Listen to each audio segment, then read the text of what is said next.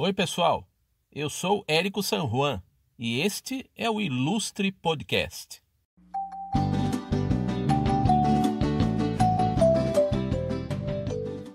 Todo mundo conhece ou é um Maurício na vida. Mas o Maurício que nós vamos conversar aqui no Ilustre Podcast é o Maurício Pereira, cantor, compositor, animador de carnaval, veja você, um multiartista, um jornalista, o cara do texto, da crônica paulistana, da pegada das ruas e principalmente do talento musical. É esse multi-homem que nós vamos trazer aqui para você no Ilustre Podcast. Vamos lá!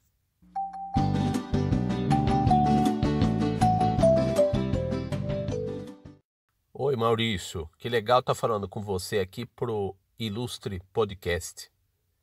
Eu tô aqui com um vinil seu da parceria que você teve com o André Bujanra, a men terceira menor big band do mundo, Os Mulheres Negras. O vinil do Música Serve para Isso, que foi o seu segundo disco com o André e o último da dupla, né? Eu comprei esse disco em 1991 num shopping aqui em Piracicaba, o meu, a minha cidade. Recentemente você também lançou um vinil, mas já da sua carreira solo, né, que já é vasta. O Outono no Sudeste, o disco do Outono no Sudeste, que é, na minha opinião de fã seu, um do, acho que um dos melhores trabalhos solo que você fez, se não o melhor. Qual seria a diferença que você apontaria entre esses dois trabalhos, esses dois momentos aí da sua carreira? Ô, Érico, é um prazer estar aqui batendo um papo com você. A gente é freguês velho um do outro, né? Você já me entrevistou, já desenhou, já velhas freguesias das minhas das minhas visitas a Piracicaba, que que é um lugar que o Mulheres foi muitas vezes, eu fui várias vezes depois. É uma cidade que eu conheço muito, porque o meu avô morava em Campinas, a gente ia comer o peixinho aí de vez em quando, né? Então, prazer estar com você e falar com os ouvintes do Ilustre Podcast. Pois, é, a diferença entre ali os anos 80, quando eu estava no Mulheres, e a minha carreira como, é, como ela é agora, tendo lançado o, o Outono no Sudeste e tal. Deixa eu pensar aqui. Principal diferença. O Mulheres era um, uma banda muito louca, muito fora do esquadro. A liga com a Bujanra era uma eletricidade incomum, né? Ao mesmo tempo, era o começo. Então, ao mesmo tempo que a gente fazia um trabalho muito louco, era a nossa escola dentro do showbiz, né? Então, eu acho que o que foi importante para mim no Mulheres Negras, primeiro conhecer o André, né, que é uma é um primeiro parceiro assim arrebatador, arrebentador, né? Segundo, ter feito um trabalho importante que as pessoas é, respeitam muito mulheres, né? E eu acho que realmente a gente fez coisas diferentes, coisas estruturais. Era um trabalho em que a gente não era só músico, a gente era produtor de espetáculo. Então tinha roteiro, personagem, é, iluminação, cenário, contexto. Então, Mulheres foi uma coisa muito importante e ao mesmo tempo a gente era inexperiente, então tinha as novidades todas, né? Tem aquela tem aquela eu ia falar, tem aquela coragem de novato, mas eu acho que eu continuo tendo que ser corajoso. Eu sou medroso e eu tive que ter coragem lá no Mulheres e tenho que ter agora, né?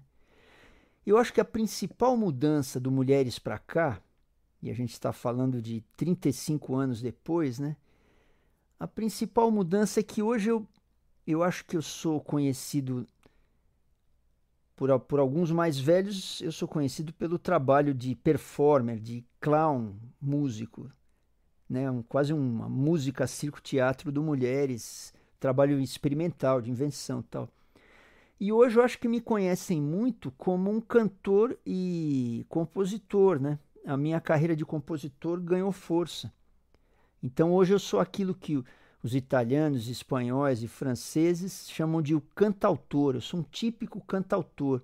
Eu preciso ter repertório escrito por mim para para poder fazer meus discos e dar o meu, meu recado, né?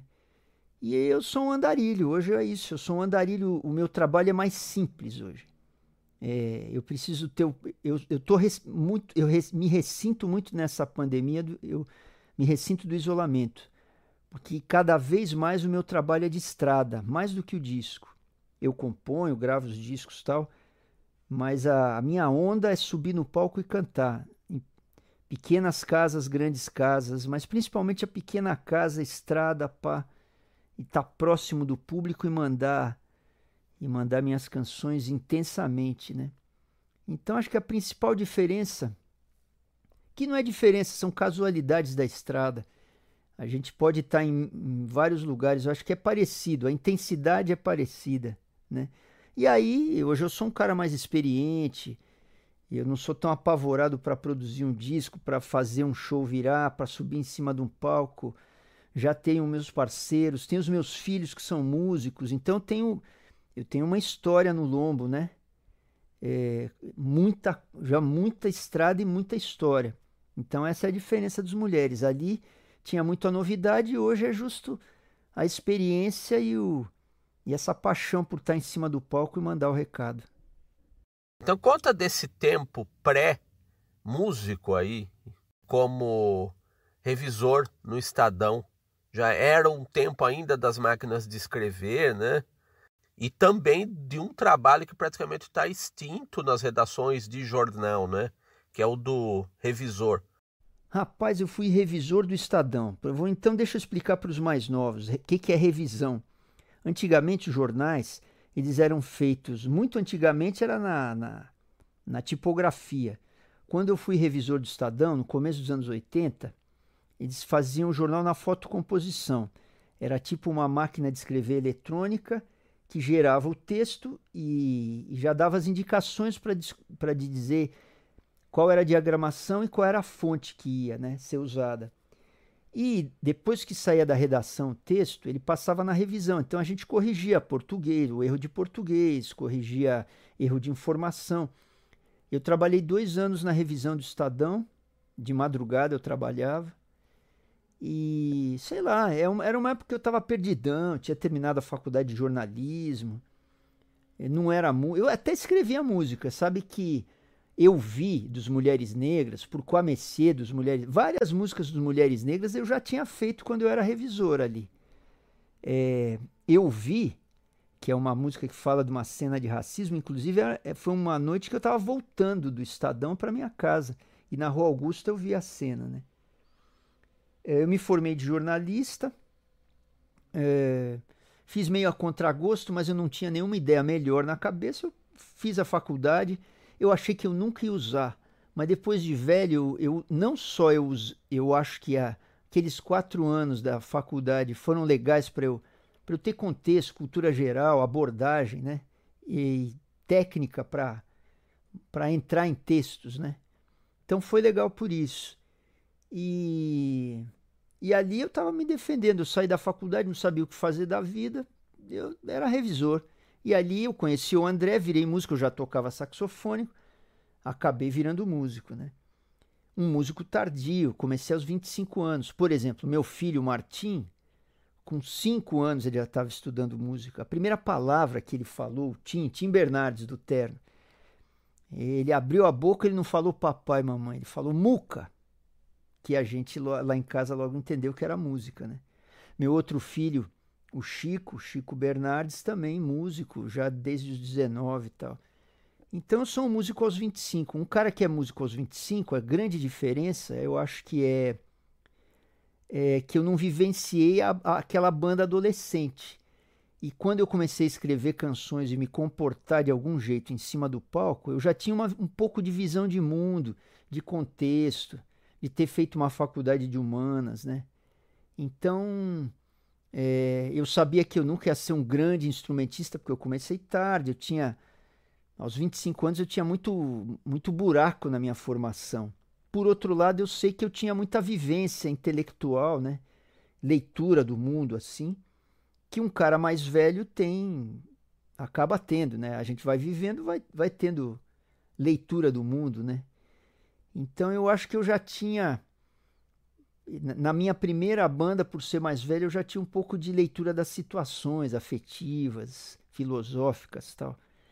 Mais velho que o André. O André tinha 19, eu tinha 25. Então, e só que o André era maestro, ele estava se formando. Então eram, a gente tinha, tinha ondas diferentes ali. Então eu sou mesmo um músico tardio. Eu não tive a, essa tripe adolescente que eu acho maravilhosa. É, é libido, é hormônio, tal, é rock and roll, né? Queria lembrar, destacar um trabalho interessante e esse trabalho que você fez na TV Cultura no programa Fanzine. Aliás, é um programa que eu até cheguei a participar na época em que o Zeca Camargo apresentava. Eu participava de um fanzine de um cara aqui da minha cidade que foi para São Paulo e ele me chamou para participar de uma matéria sobre fanzines. Você estava tocando com a banda Fanzine nessa segunda fase do programa. E na primeira você também estava na banda e a apresentação era do Marcelo Rubens Paiva, um programa jovem aí que foi a substituição que a TV Cultura fez do matéria-prima do Serginho Groisman, né? Então, conta pra gente dessa participação no programa Fanzine, um programa jovem, né? Meu, essa experiência no fanzine é fabulosa. Eu tinha saído do Mulheres, eu entrei lá em 92. O fanzine era um programa da TV Cultura, diário, todo dia ao vivo, das 8 às 9 da noite. Marcelo Rubens Paiva apresentando, uma banda cantando canções que tinham a ver com o tema do programa, público, plateia, 10 câmeras. Eu tinha medo de câmera, eu não sabia cantar direito. Eu, eu saí do Mulheres, eu cantei, eu cantava um pouquinho no Mulheres. Eu não era um cantor, né? E foi uma surpresa me chamarem. Foi ideia do, do Fernando Salem, que era o diretor musical lá. Maravilhoso o trabalho desse cara. Me, me ensinou muita coisa. Pôs muita música boa na minha boca. Sabe? O, o cara do meio campo que dá as bolas redondas pro atacante botar para dentro. Eu era o atacante e, e o Salem me, me botava repertório para cantar, né? Então foi uma super experiência. Até de jornalista eu trabalhei no fanzine. Eu fazia reportagens sobre esportes radicais. Então, e foi uma escola de TV, porque ali durante dois anos, todo dia, eu aprendi a lidar com a câmera, ir reto para a câmera, saber quando a câmera vinha de lado. Os câmeras eram muito bons na TV Cultura, era uma fase boa da TV Cultura. Não tinha ainda a internet, né? E a TV a cabo não tinha acabado com a TV aberta. Então a cultura estava fazendo muita coisa bonita. Tinha o ensaio do Faro, tinha o Castelo Ratimbum, tinha muita coisa interessante. O Metrópolis, era fabuloso. E a principal coisa ali no fanzine foi que eu aprendi a cantar. Meu, eu cantei 600 músicas, talvez um pouco mais, coisas brasileiras. Rock, samba, música da antiga, brega, Odair José, Noel Rosa, Titãs. Vocês imaginarem, eu cantei e sempre ouvindo antes os originais. Então, foi meio que uma faculdade de, de cantor para mim, né? E mais sorte ainda, depois eu acabei herdando um bom pedaço daquela banda, é, que era a banda do programa Fanzine. A gente se reencontrou no começo dos anos 2000 e eu fiz dois discos com o Turbilhão de Ritmos, que tem alguns caras que vieram do Fanzine, músicos maravilhosos, diferentes daqueles músicos dos meus trabalhos autorais. Caras que eram caras que vinham do baile, da noite, né? Outra, outra mão, mais rock and roll, mais pop, menos experimental. Então, tocar com o turbilhão é sempre maravilhoso. E aí, em 2020, pela primeira vez, a gente não fez o nosso carnaval turbilhão nos últimos 20 anos. Em 2021, quer dizer, 2020 a gente chegou a fazer. Mas é isso. O fanzine foi uma vivência maravilhosa, uma experiência quase inacreditável, né? Maurício, é, no ano 2020, esse ano maluco aí que a gente percorreu, né? É, fez 25 anos o seu primeiro disco solo, o Na Tradição, que me marcou bastante também. Eu comprei numa loja de CDs aqui da minha cidade e você fez esse trabalho de forma totalmente independente, num tempo que a internet ainda estava surgindo, né? E um crédito que nunca eu vejo muita gente te dar foi o seu primeiro show, a transmissão via internet do seu primeiro show. O primeiro show é transmitido pela internet no país. E eu queria saber desse show e dos bastidores desse show e da aventura que foi o disco Na Tradição também. 2020 foi um ano duro, verdade, são foram 25 anos do Na Tradição. O Na Tradição é um disco que ele é foi meio nervoso na minha carreira. Eu tinha saído do Mulheres, eu achava que saindo do Mulheres eu ia ter uma visibilidade, talvez até ir para uma gravadora grande, fazer meus discos, mas a vida não foi assim. Eu depois eu vim a entender que eu não tinha nem mesmo a personalidade de estar numa gravadora grande. Eu era muito muito guerreiro, muito inventor, muito cabeça de de cara independente mesmo. Não tinha jeito, de guerrilheiro, né?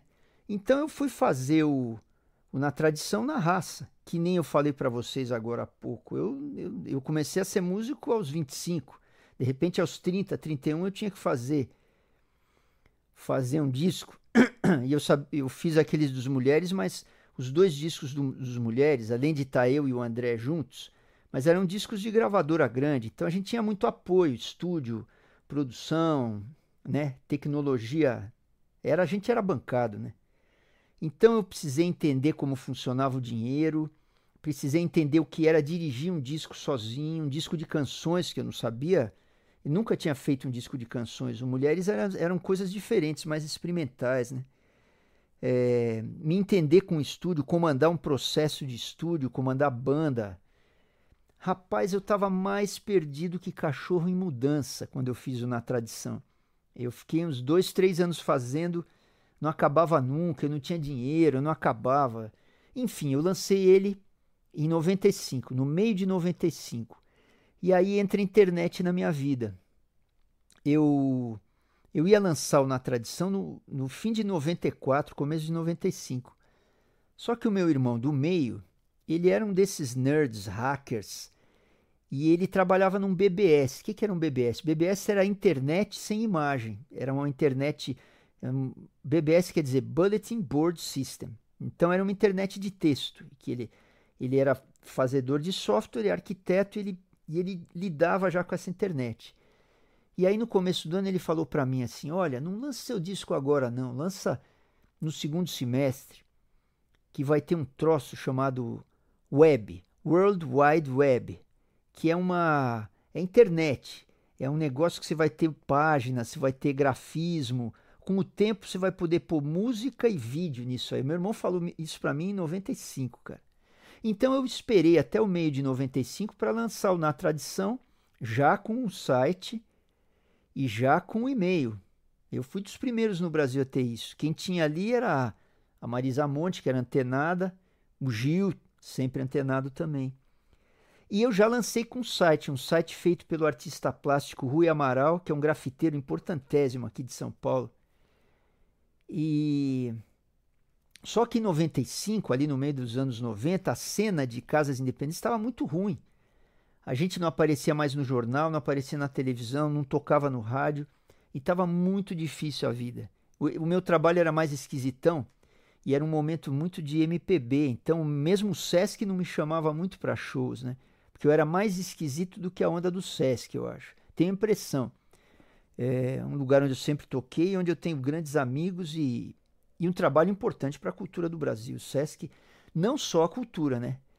É um trabalho social importante. Mas o fato é que o, o meu o tipo de trabalho que eu fazia, meio pop, meio MPB, meio rock, ele não encaixava direito no SESC, sei lá, nas programações. Né? Então eu estava com muita dificuldade.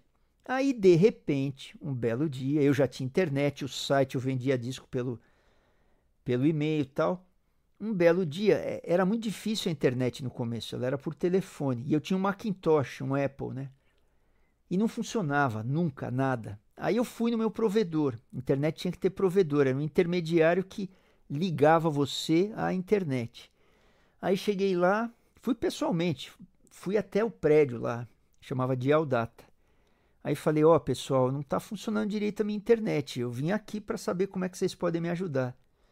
Aí a recepcionista falou para mim, ó, oh, não, fala com o rapaz da assistência. Tá. Aí aparece um moleque de 14 anos, cheio de espinha, com o olho claro assim, moleque esperto. Eu falei, ó, oh, não funciona a minha internet. Ele falou para mim assim, não, a internet não foi feita para o Apple. É tudo cabeça de PC, de Windows, né?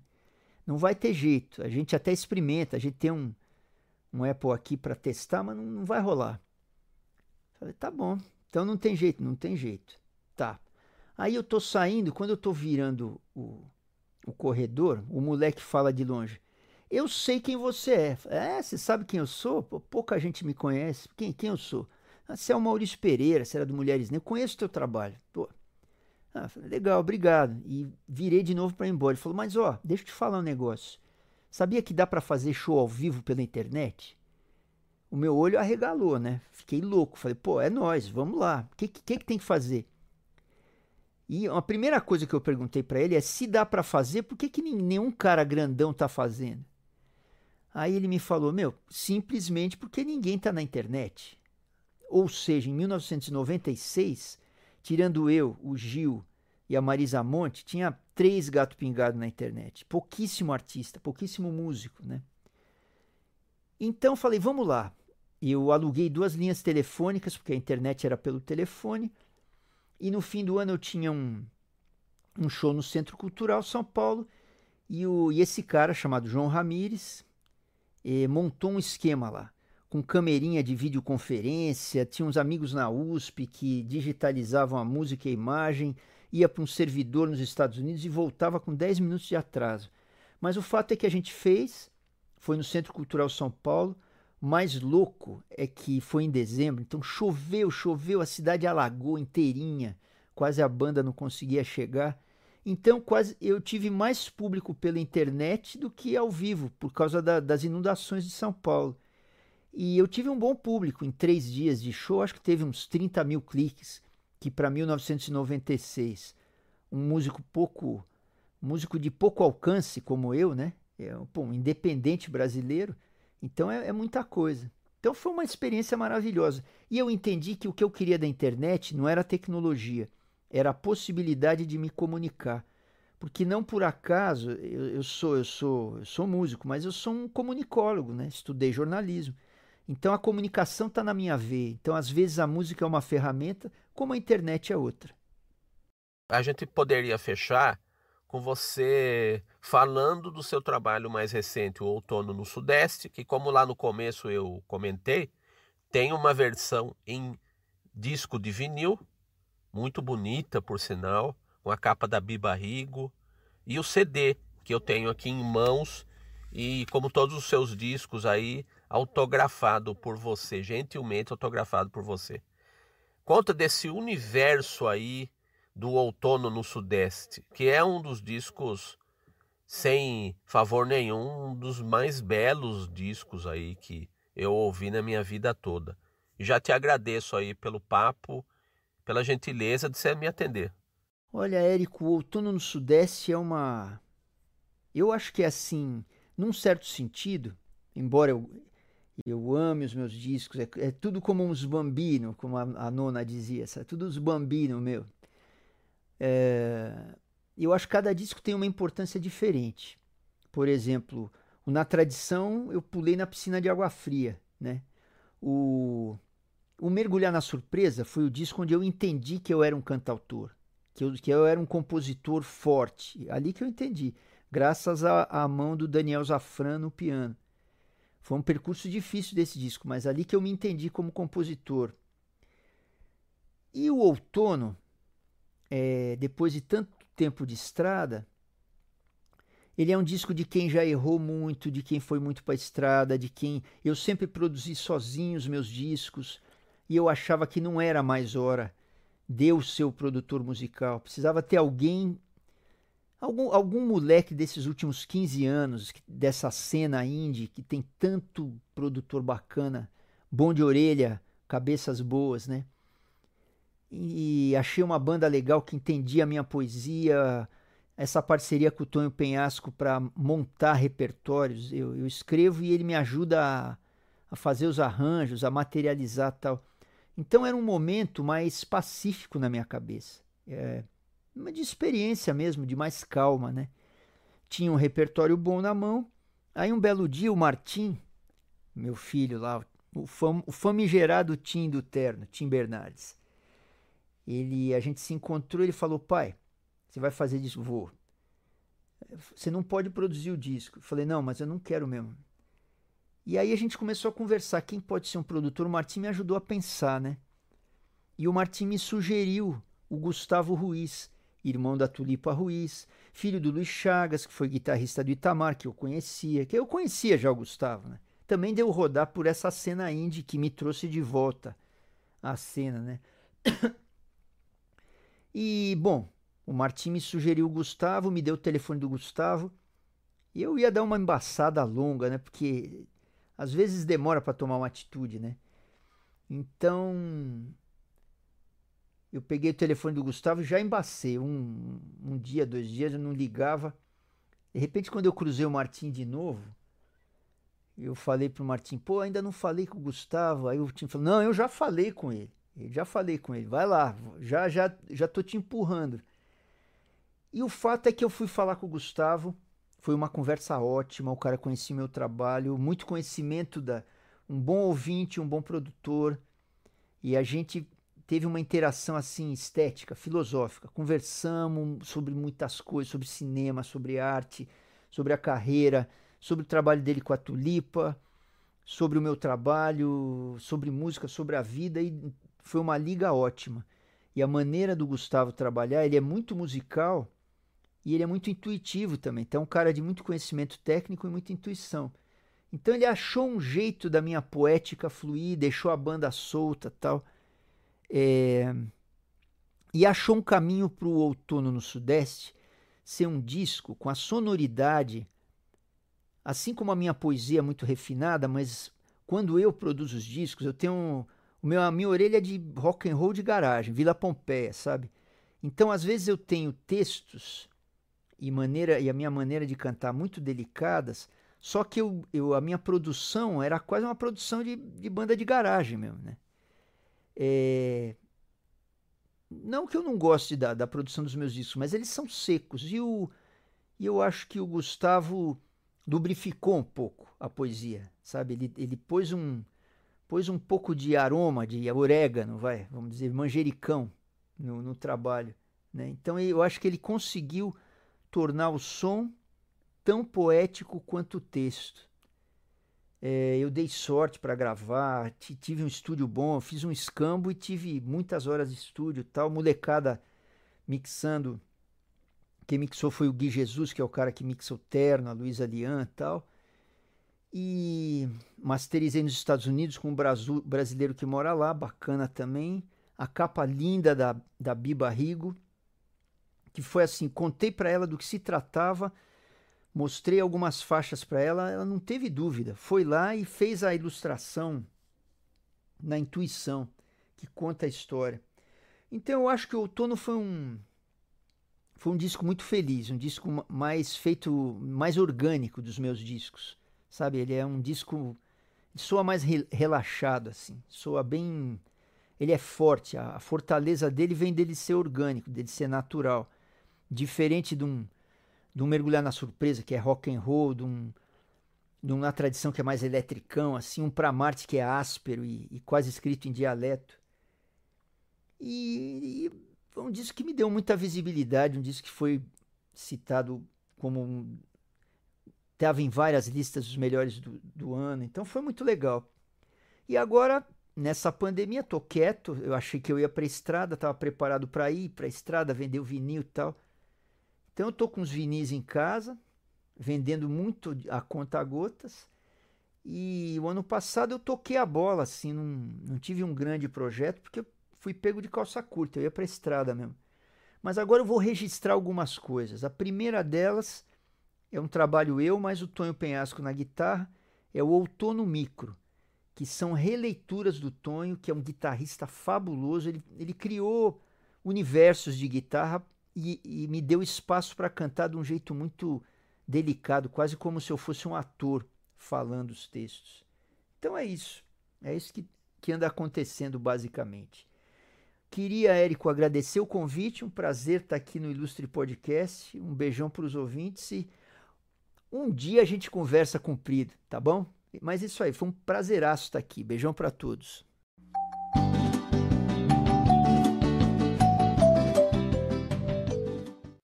Bom, Maurício, vamos fechar esse episódio aqui com duas coisinhas. Uma delas é o Instagram do nosso convidado, arroba Maurício Pereira Músico, sem acento e tudo junto. A segunda coisinha é o momento fora da caixa, a curiosidade sobre mais uma faceta do nosso convidado. Quando você estiver passando pela televisão mais próxima de você, e escutar e ver aquela propaganda de uma das operadoras de telefonia móvel e fixa desse país, desse Brasilzão de meu Deus, presta atenção na voz, no chaveco da propaganda, do reclame, como se dizia é, antigamente, né? Você vai escutar a voz do nosso Maurício Pereira em mais uma faceta deste multi-homem Obrigado aí por vocês ouvirem mais um episódio do nosso podcast. Eu sou o Érico San Juan e este é o Ilustre Podcast.